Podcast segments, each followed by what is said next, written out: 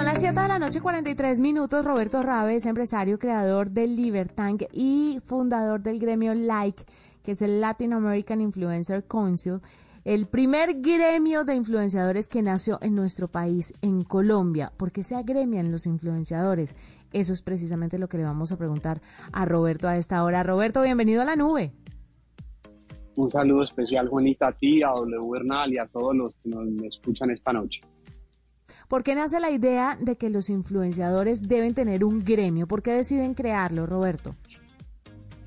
Mira, yo pues tengo 32 años, estoy recién casado hace un año y medio y llevo un tiempo ya importante defendiendo la trascendencia de las empresas en el país y en Latinoamérica, porque este país necesita más empresarios y menos políticos, pero nos metieron en la cabeza que empresario es un señor gordo, barrigón, que toma whisky y empobrece a los otros, cuando particularmente en Colombia y en casi toda Latinoamérica la proporción de tejido empresarial es 94% microempresarios. El que tiene una tienda en un barrio, el que tiene un taxi y con ese taxi mantiene toda su familia, el que tiene una ferretería en Kennedy, en Siloé, en Agua Blanca, el que, el que tiene un negocio de gomina. En estos días conocí en un barrio y acá complejo una persona que no se aprendió a hacer gomina y hoy tiene una gomina muy famosa que se llama Gomina Bachué y tiene más de 50 empleados. Y llegó a ser ese barrio el barrio más peligroso, eh, digamos que de Colombia y del mundo en la época en donde Colombia era el país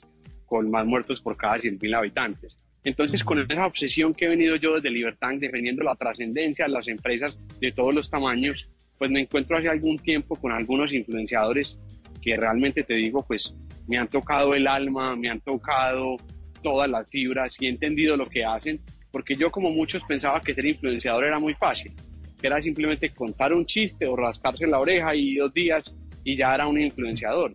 Pero aquí hay personajes que llevan 7, 10 años haciendo videos. Luisa Fernanda W lleva 12 años haciendo videos y hoy tiene diferentes negocios. Uno de ellos, El Rancho, que es uno de los restaurantes más importantes de Bogotá y emplea más de 200 personas.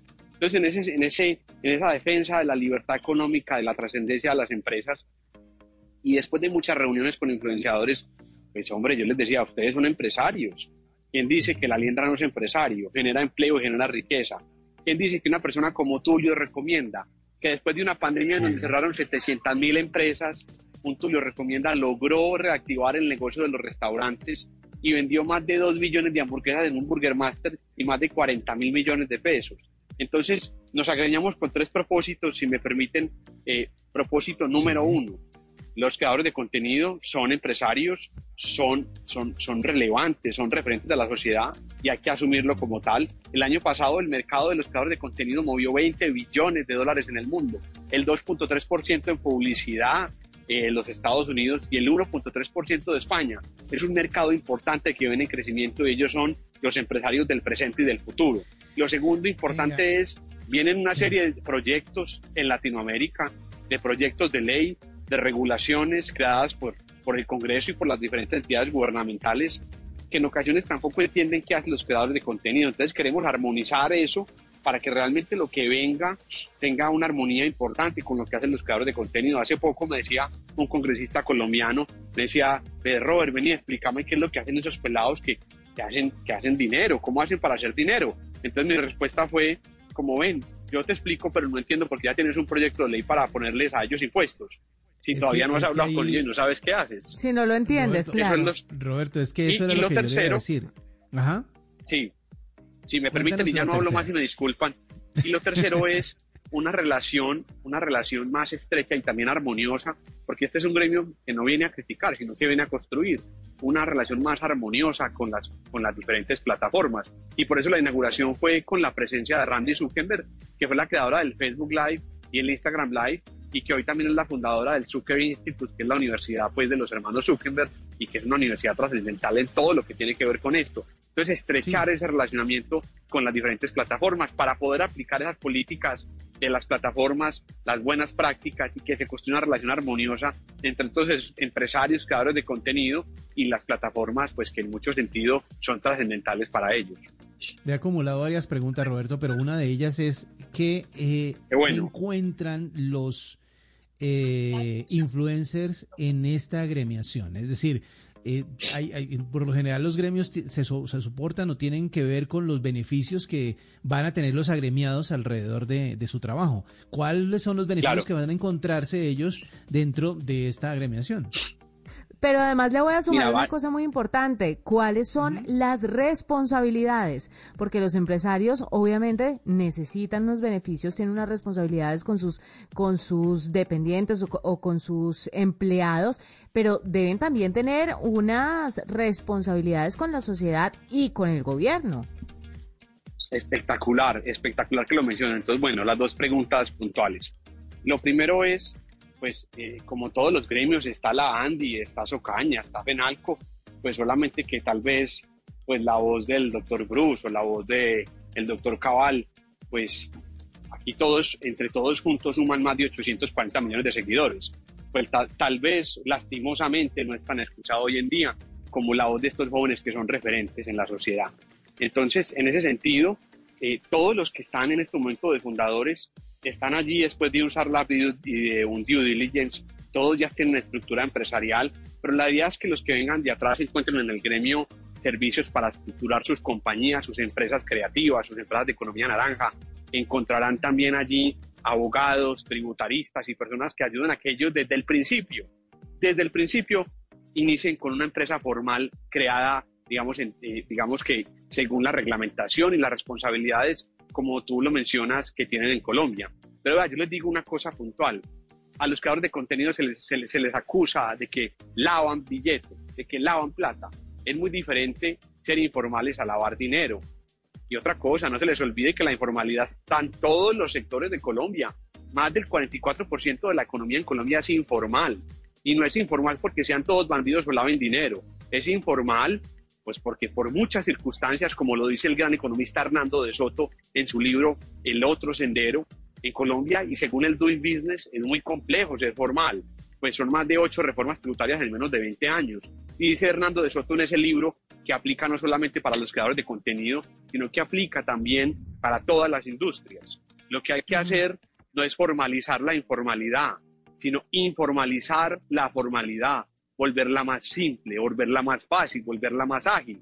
Y eso lo dice la política comparada y es lo que han hecho los países desarrollados que hoy queremos imitar, porque tenemos que imitar lo que, lo que hicieron los países desarrollados para ser desarrollados, no imitar lo que hacen ahora que ya son desarrollados. Y lo tercero puntual que me encanta a mí eso, porque ese es el chip de esta asociación. No solamente, no solamente eh, tenemos derechos como empresarios, sino que también tenemos responsabilidades. Y eso es muy importante. Ortega y Gasset decía, yo soy yo y mi circunstancia, decía Ortega y Gasset en uno, en uno de sus libros, en una de sus frases, digamos, más nombradas. Yo les pregunto una cosa, hay unos personajes acá que han sido referentes y han sido ejemplo de movilidad social y que llevan años y que vienen de muy abajo, que no tienen la más mínima, la más mínima formación, que la sociedad no les ha dado la más mínima oportunidad. Conozco muchos de ellos uno de ellos, el papá vendía mango y sacó nueve hijos adelante vendiendo mangos en el barrio más deprimido y con menos oportunidades de Colombia. Y este hombre aprende idiomas y arranca a hacer sus primeros videos enseñándole a la gente en las plataformas, a los gringos, entre comillas, a hablar español y lleva nueve años haciendo videos.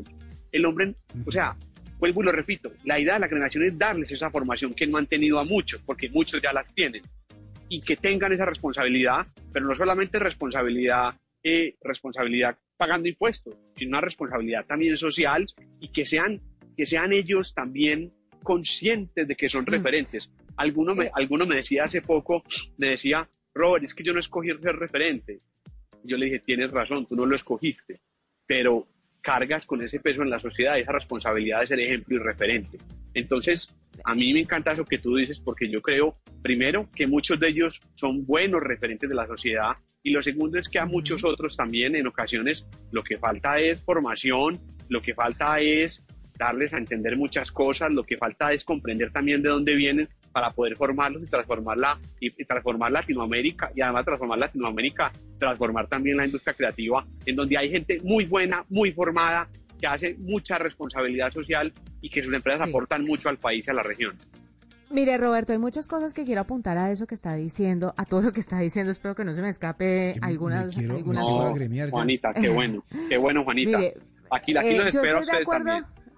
Yo estoy de acuerdo con usted en varios puntos. Primero, bueno, hay que tener en cuenta que en cualquier ámbito laboral usted se va a encontrar de todo. Bueno, malo, los que lavan, los que no lavan.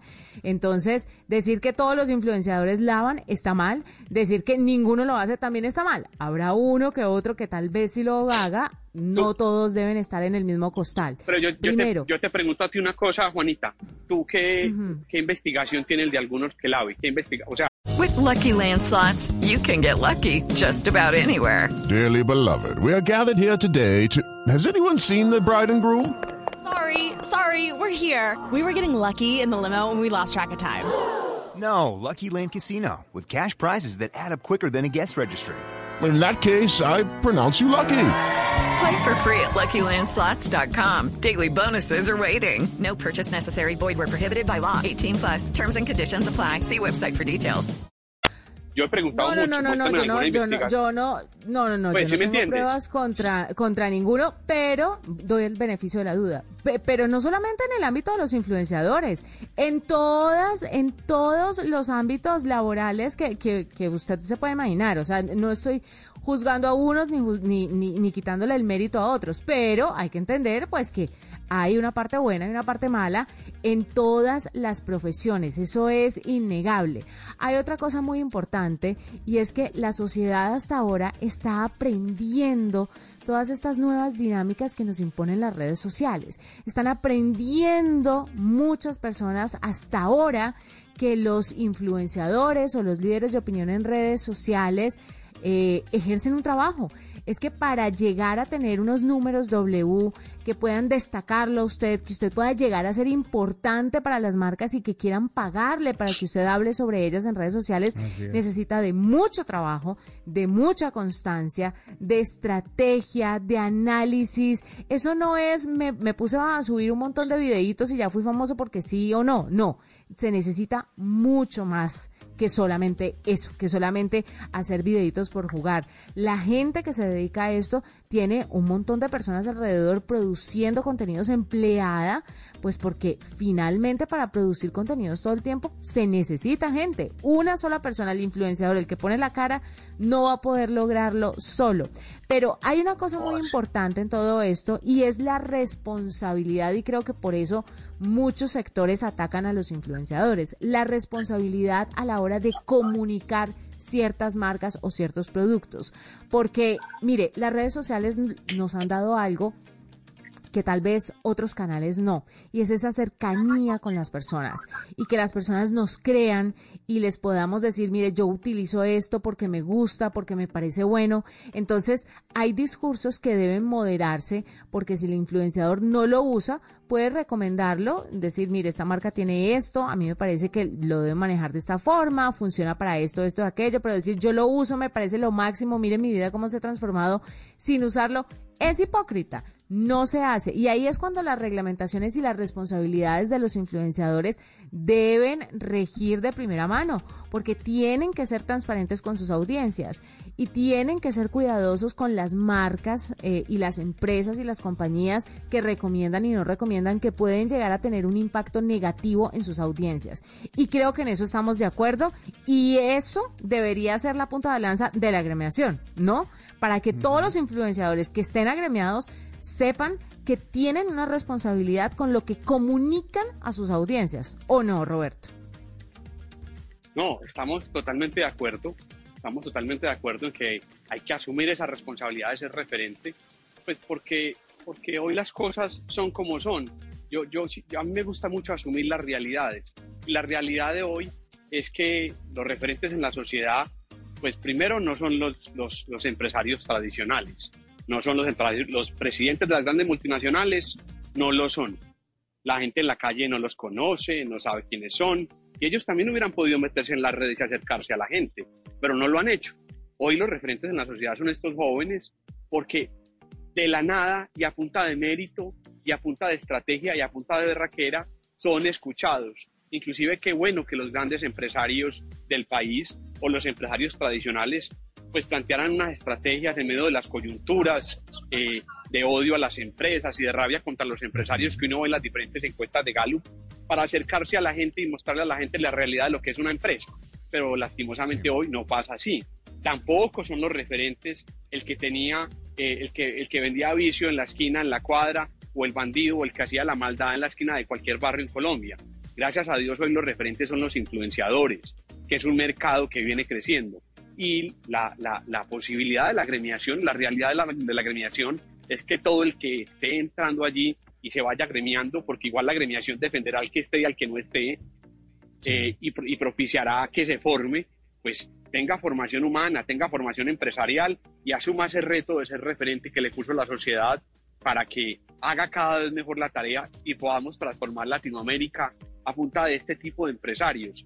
Porque, como decía Ronald Reagan, el mejor programa social es un empleo digno y el futuro de las empresas está en manos de la industria creativa, de los influenciadores, de los creadores de contenido, que, que como uno lo ve, la última inauguración de Spider-Man no fue en los canales sí. tradicionales en Estados Unidos, no fue, uh -huh. no fue ni en Fox, ni en CNN, etcétera, etcétera. Fue por cuatro influenciadores, eh, fue, fue, por medio de cuatro influenciadores que se hizo esa inauguración. Entonces, hacia allá vamos. Roberto. Pero yo creo que usted, usted, ustedes están conectados conmigo y eso, y eso, sí. es el, eso es lo que yo tengo en el alma. Transformar eso, mm. formar y, y, y, Roberto, ser, y, ser, y ser conscientes Dime, qué pena, qué pena. Ya para finalizar, ya para finalizar, porque tenemos, nos queda corto el tiempo, hay muchísimas cosas para conversar, pero ya para finalizar y a manera así de, de, de, que nos cuente cómo fue el encuentro con la hermana de Mark Zuckerberg y qué es lo que aportaría, porque obviamente ellos no mueven un dedo sin saber hacia dónde se dirigen, qué es lo que aportaría ella en términos de esa agremiación. ¿Será que lo volvemos global? ¿Abarcamos muchísima más gente dentro de eh, este, esta unión de influencers? Mira, eh, referente a la avenida Randy Zuckerberg, algo me llamó mucho la atención. Y yo creo que ustedes que analizan esos temas eh, como del futuro, de lo que viene en términos de empresa y de tecnología, y miren, miren lo que ella dijo que a mí me llamó mucho la atención. Me dijo, vea, influenciadores, porque venía allá a hablar sobre el futuro de las plataformas. Eh, lo que ustedes deben hacer es no depender de una plataforma que es un reino prestado. Algo así dijo ella en inglés, que es un reino prestado. Lo que ustedes deben de hacer es depender de sus comunidades, pero no de las plataformas. Y lo que todo lo que viene en términos de, de Web 3.0 y de NFTs, que es muy importante y muy relevante. Pero me dejó, me dejó tocado eso, me dejó pensativo, pues que ella puntualmente hiciera ese comentario. Y la agremiación mm. está creada para Latinoamérica. Ya estamos abriendo pues otros capítulos, que estos eran los, los, los 32 personas, que digamos que sí. fundantes de esta agremiación.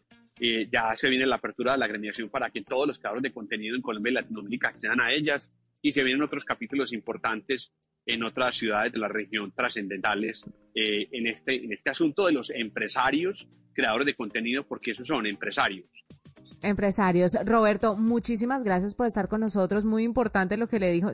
También me sorprende mucho lo que le dijo la hermana eh, de Mark Zuckerberg. De verdad es es interesante, es, es, es, una frase para analizar. Roberto Rabe, empresario, creador de Libertank y fundador del gremio Like, que nos acompaña a esta hora aquí en la nube, hablándonos un poco sobre el primer gremio de influenciadores que nació en el país.